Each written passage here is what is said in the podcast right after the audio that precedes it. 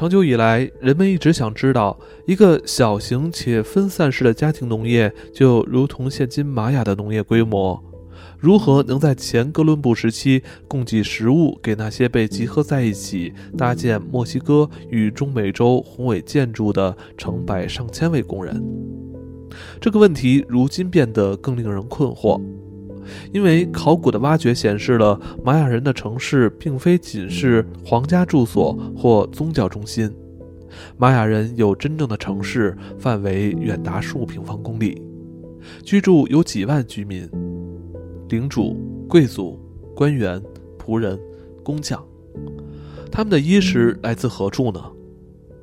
二十多年来，航拍给了我们一些答案。在玛雅和南美洲的许多地区，那些人们曾经认为相当落后的所在地，航拍的照片却令人惊异地揭露了农业的遗迹，并且是相当复杂的农业。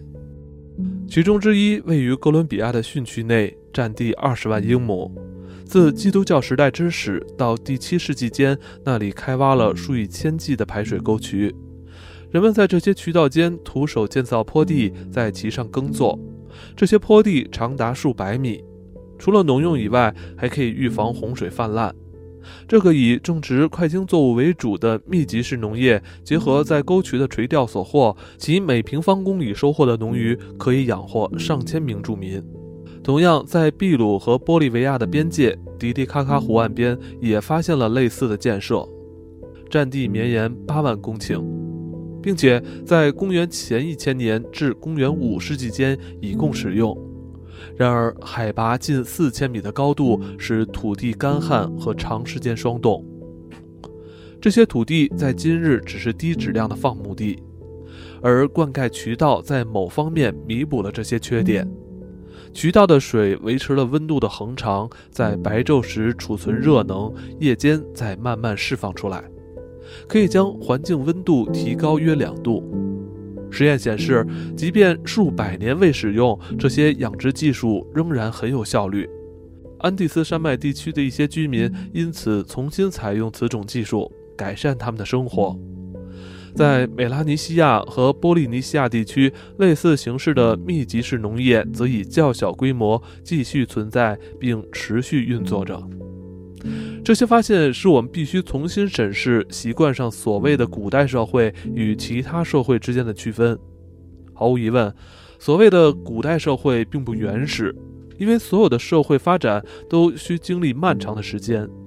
但我们却认为可以如此称呼这些在近代仍然存在的社会形态，只因为他们将仍处于神灵或祖先创造他们时的状态视为典范。他们能够维持有限的人口，其社会准则和形而上的信仰则有助于保持不变的生活水平。当然，这些社会不能幸免于改变，但至少他们和我们的社会不同，并没有将就一个无止境的不平衡。我们的社会总是认为，为了生存必须努力拼搏，每天都得获得新的优势，才不会失去那些已经拥有的。然而，时间多么稀有，我们得到的从来都不够。结论是，这两种类型的社会真的不可妥协吗？除了发达国家的农民和工匠对世界与自己的看法，直到近来才被认为较类似于异国民族。两个社会之间的关系其实复杂许多。关于原始人类出现后的两三千年间这段时期的社会，我们所知不多；但对于距今十万至二十万年前的社会，我们则有较多的信息。在此期间，技术发展似乎并非规律的与时俱进，它的发展是不连续的，突飞猛进与长期停滞交互出现。数十万年前曾经出现技术上的革命，但在时空上受到局限。人类祖先仅止于使用制造工具用的岩石块，将拣选过的卵石制成锋利且易于手持的工具。二十年前，随着所谓的勒瓦罗瓦革命，制造技术变得日益复杂。要开发一块碎石，需要经过大约十五种不同的工序。人们得先用石锤分离出岩石碎块，然后用骨头制成的锤子或凿子去修饰，借此制作特定形态的工具。碎石块于是从工具变成了制作工具的基础材料。因此，较为节省材料的盐片与盐块并存，甚至取代了它们。最后，盐片本身成为主要材料，将它碎成小块，装上木头或骨头做成的饼，制作成钻子、箭足、锯子、镰刀等等。这就是所谓的细石器工业。我们知道，几万年以来，中东的某些地方一直都有人居住，并且他们处理石头的技术和工具并没有什么改变。相反，在史前时代，就质和量两方面而言，都曾经历真正的技术爆发。从质的角度来看，目前已知最古老的装饰物大约产生于三万五千年前，产地主要是来自法国的西南。然而，部分材料却进口自数百公里以外的异地。就量的角度而言，在世界许多不同地区都有远溯及史前时代的制造产业。这些制造业大量生产特定类型的物品或器皿，供给市场需求。而在大约十五万年前的马格德林时期，法国西南部比利牛斯山山脚下举行过多次部族间的展览会。那里有人贩卖来自大西洋和地中海的贝壳，也可以买到由外地的碎石所打造的工具，甚至还量产投枪器。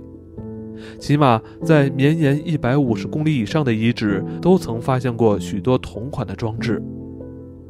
在比利时的碎石开采处，斯皮耶纳地底布满矿井和坑道，其开采范围占地五十公顷，深度超过十五米。当中设有专门的工作间，有的负责替矿工制作初步的十字镐以及斧头，其他的则为这些工具做最后的修饰。在英格兰的格莱姆斯洞穴，数百口矿井可以开采出数千立方米的白垩石，再从中炼取出碎石块。在原始时期，法国卢瓦尔河南边的矿业和工业中心勒格朗普雷西尼区占地超过十平方公里。从此地出口到瑞士和比利时的工具以及武器特别受欢迎，因为当地的碎石具有青铜般的颜色。在青铜十分昂贵且只有少数人能取得的时期，那里生产了许多仿金属武器的石制品。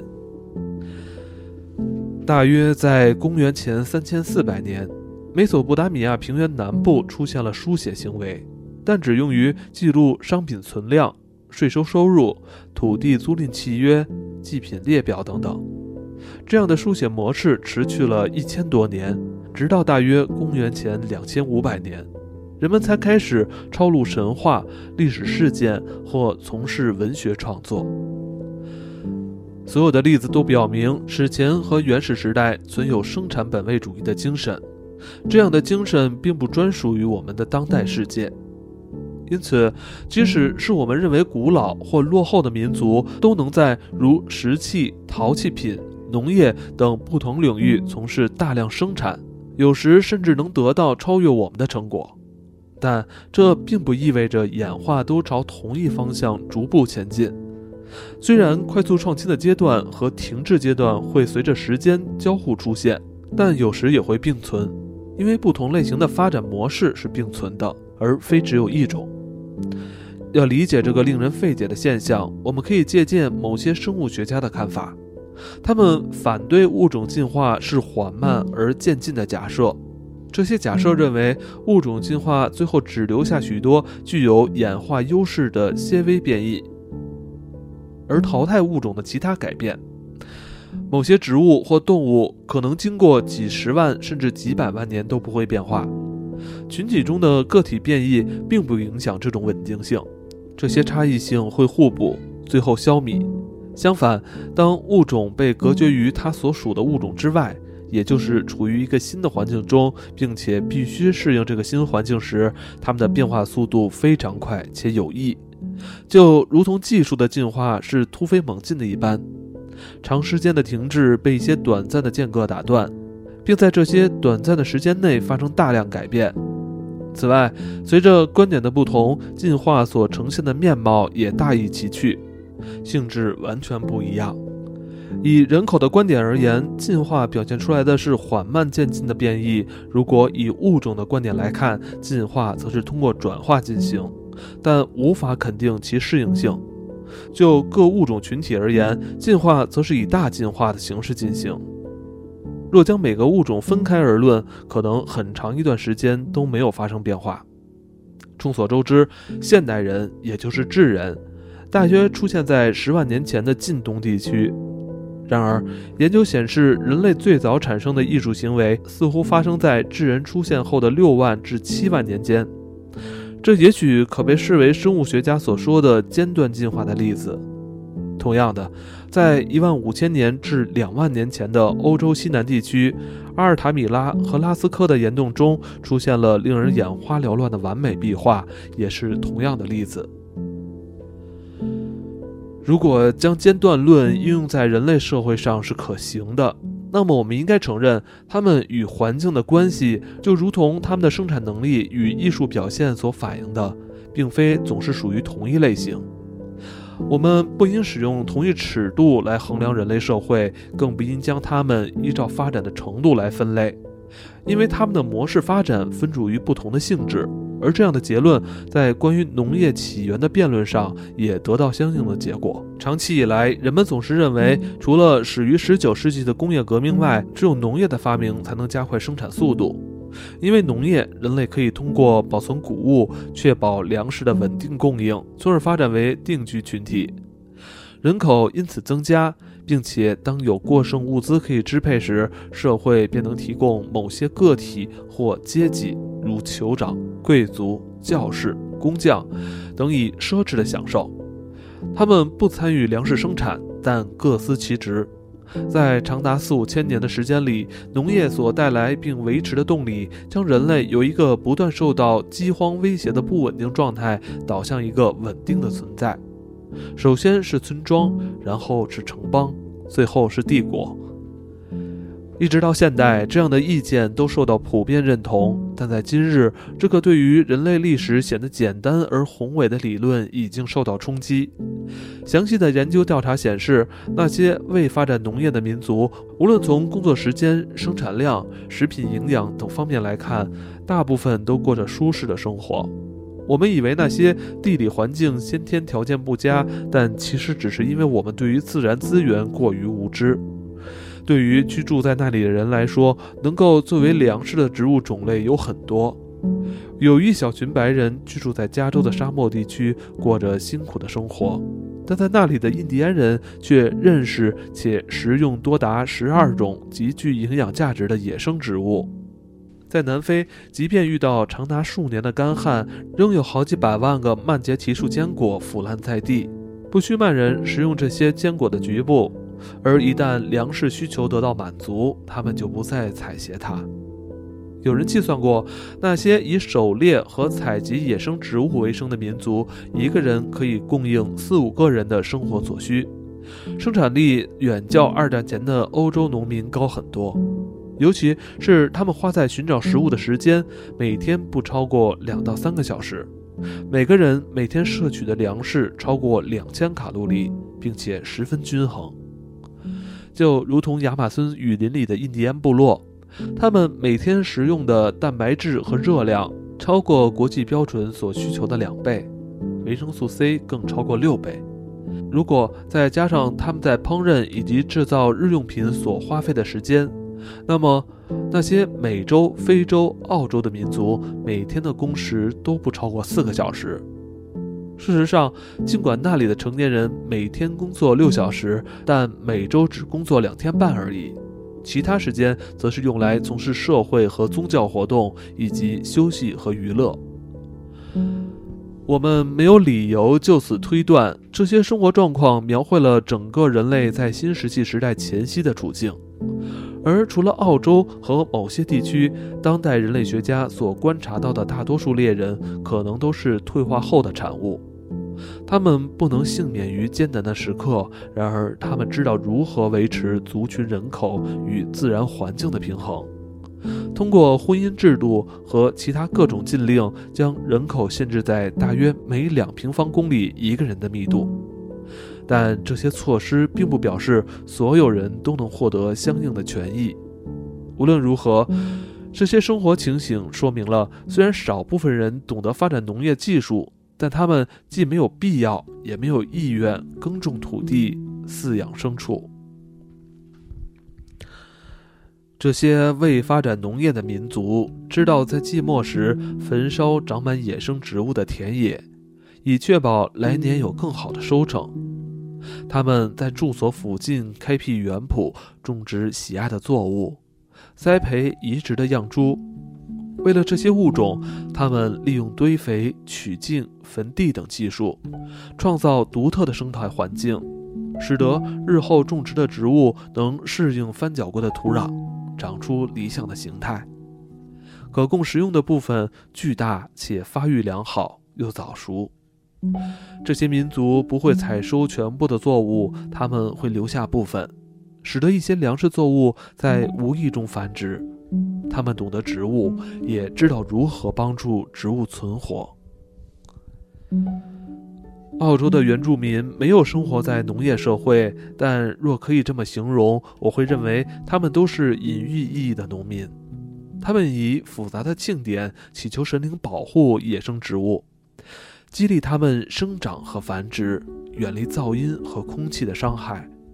也许就隐喻意义而言，应该参考神话中动物被驯化的最初意象，在世界各地皆有这类例子。神话中的主角总是有着不可思议的超自然能力，可以将野生动物囚禁在围篱或洞穴内，一次只让它们出来一个，作为他所饲养动物的粮食，或者将它们全部拘留，引起饥荒。十几二十万年前，马格德林时期的猎人们，当他们创作洞穴里的壁画时，在有限的空间里集合了各种各样的动物形象。或许就象征意义而言，也是一种赐予。总之，所有的心理状态以及大部分涉及农业和动物驯养的技术，在他们的演化形象出现以前就处于蓄势待发的状态。我们不能将它们视为突发。如果狩猎采集者完全有能力耕种土地，却不那么做，那是因为无论对错，他们认为其他方式能够让他们活得更好。而且，在大多数情况下，他们熟悉近邻族群所过的农家生活，但他们拒绝仿效，因为耕种土地所需要长时间的劳作，而休闲的时间太少。这个事实在田野调查里已经被广泛证实。即使只是以基础方式在农地上耕作，都比狩猎和采集所要花的时间更多，也更辛苦，还无法得到较多的收获。因此，历史学家和人类学家自问：如果农业既无必要，也不具吸引力，它为何会出现？三十多年来，这个问题引发了激烈的讨论。不久之前，人口压力、定居形势、社会结构多元化等因素还被视为农业革命的结果，但现在多数人认为，这些才是引发农业社会的原因。此外，有些民族对农业一无所知。最有名的例子是公元前数千年绳文时期定居在日本东部的渔民，而直到19世纪初都还定居在加拿大太平洋沿岸，同样以捕鱼为生的印第安人。虽然未发展农业，但也具有十分复杂的社会组织。中东某些地区于农业经济出现前，似乎也生活在固定的村落里。有一些关于农业起源的理论颇有吸引力。根据这个理论，农业起源于一些小群体的努力。他们搬离原本的居住地，尽管新居地的条件不佳，但依旧奋力维持他们原本采用的农业技术。于此处，我们再度看到间断论生物学家解释新的自然物种出现时所说的假设条件。我们也注意到，起步阶段的农业以及之后相当长一段时间，其作用似乎只在于弥补狩猎和采集季节的粮食缺口。但是，若从更广泛的角度来考虑问题，我们必须承认，无论农业或动物驯养，都不只是单纯为了满足经济发展的需求而已。他们认为，驯养动物是一种奢侈，是财富威望的象征。这样的观念早于将它们视为食物或原料的来源。如今，我们还能在印度和非洲观察到这样的现象。在中东，羊的驯化历史可以追溯到一万一千年前左右，而五千年之后，我们才开始利用羊毛。在美洲和东南亚，最早种植的作物多半不是为了它们的食用价值，而是因为它们是奢侈品。辛辣调味品能够进行再植的植物，还有一些珍稀植栽，包括了即将灭绝、需要保护的品种，例如墨西哥辣椒和剑麻、南美的棉花、葫芦、北美东部的向日葵、梨和水生接骨木、泰国的槟榔等等。与保护粮食作物相比较，人们倾向拥有更多珍稀植物，因为前者在野外已经相当丰富，足以满足他们的需求。加州印第安部落之间进行货物交易，也并非为了得到日常消费品，而是为了得到奢侈品——矿石、黑曜岩、羽毛、贝壳链饰等等。值得注意的是，现今以创作工艺的技术，例如制陶和冶金，最初都只是用来制作装饰品和首饰。而人类历史上最古老的工业化合物，也是经过数个阶段制成的四钙磷酸盐。但它的制造也不是出于经济目的，而是因为马克德林画家的美学需要。大约在一万七千年前。画家们寻求一种特殊色调的颜料，这个化合物于烟而生。我们不应该认为社会的发展只有单一模式，并且也应该承认，人类的生产活动方式皆不尽相同。从以采集野生动植物为主要维生之道的民族，到猎人、采集者，然后是农民。它们并不代表一个通体适用的演化规则当中的各个阶段。根据某些观点，农业的确是一大进步，它可以在固定的时间与空间中生产更多食物，允许人口更迅速的成长，土地开发更密集，并使社会群体向外延展。但是从其他角度看，农业也代表一种退化。它使饮食质量降低，并且仅限于少数几种卡路里很高但营养价值很低的产物，并且已知可以作为粮食资源的作物大约有上千种，但农业保留下来的只有二十余种，并且因为限制了生产范围，农业必须蒙受收成欠佳的灾难，也要求更多的劳动力。这样的现象不止发生于过去。第二次世界大战促使阿根廷种植玉米的规模扩大，以便出口到欧洲。传播出血热病毒的田鼠借此不断繁殖，疾病也在同一时间不断增加。而其他因为农业而得利的病毒，目前正在玻利维亚、巴西、中国、日本等地形成。因为在人类所创造的如堆肥、垦地、积水处等生态小环境中，传染病的媒介能蓬勃发展。对于我们的大型现代社会而言，过去的农业是种无法拥有的奢侈，因为现代社会有几千万甚至几亿的人口嗷嗷待哺。如果我们的祖先曾经远离农业，人类的进化会有所不同，而相较于我们的人口数量。猎人、采集者的数量显得微不足道，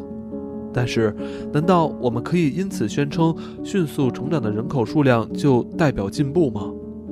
几千年来，各种形式的生产活动提供了如此多样的选择，每一种都一定具有其优势，但我们也必须为它们所带来的损害付出代价。